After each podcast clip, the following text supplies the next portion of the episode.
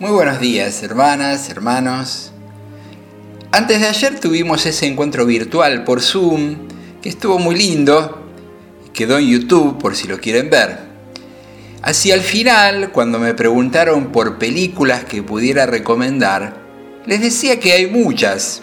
De todos modos, un poco a la pasada, cité un par de películas y ahora quiero recordar con ustedes una escena de una de esas películas que les dije, que es Tierra de Sombras, del año 93. Es una película inspirada en la historia del escritor irlandés Lewis. El, libro más conocido de él son las Crónicas de Narnia, pero escribió también otros. Hay uno que se llama Cartas del Diablo a su sobrino, que refleja mucho de su manera de vivir la fe y que se suele recomendar casi como un libro de espiritualidad. Es un libro muy lindo. La película no cuenta toda su historia, sino la etapa que va a ser central en su vida. Luis era un profesor de Oxford, un hombre muy estructurado, tradicional, ya con una vida organizada, cerca de los 60 años, conoce a una lectora suya norteamericana, también escritora, que era 17 años menor que él. Y ese encuentro le da vuelta a la vida totalmente. Pero la relación va a estar marcada por la fatalidad, ya que a Joy, que se llamaba así la mujer, alegría significa en inglés, se le manifiesta un cáncer en los huesos. Y a partir de ahí la historia toma otra densidad.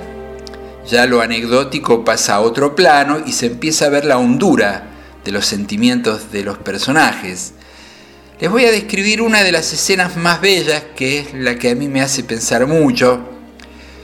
Un día, durante ese tiempo en que conviven el sufrimiento por la enfermedad con el gozo de sentirse enamorados, ellos deciden irse de paseo a un paisaje soñado.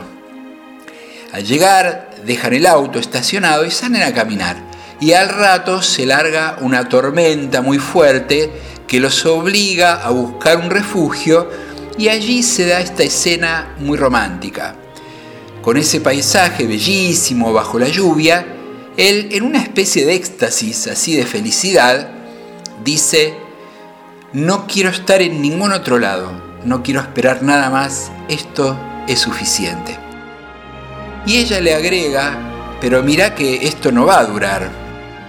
Él se ve que le sorprende que le salga con eso y le dice, no pensemos en eso ahora, no lo arruinemos. Y ella muy serena le dice, esto no lo arruina, lo hace real. Y después de un silencio, interrumpido por un trueno para que no queden dudas, le dice, yo voy a morir. Y en ese momento también quiero estar con vos. El dolor de entonces es parte de la felicidad de ahora. Él que hasta ese momento tenía baja la mirada, se le acerca, se miran a los ojos, ella con una mirada llena de dulzura le dice, ese es el trato. Y entonces se dan un beso muy tierno que cierra la escena y el trato.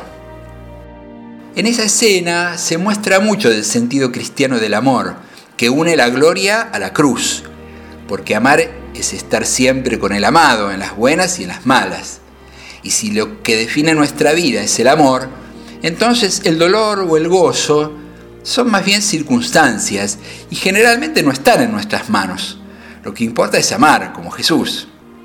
Hoy podríamos decir que si lo que importa es amar, si es lo que define nuestra vida, estar o no en cuarentena, pasar por más o menos dificultades, tener incertidumbre sobre el futuro, tampoco definen nuestra vida. Por difíciles que sean, son las circunstancias que nos son dadas para amar.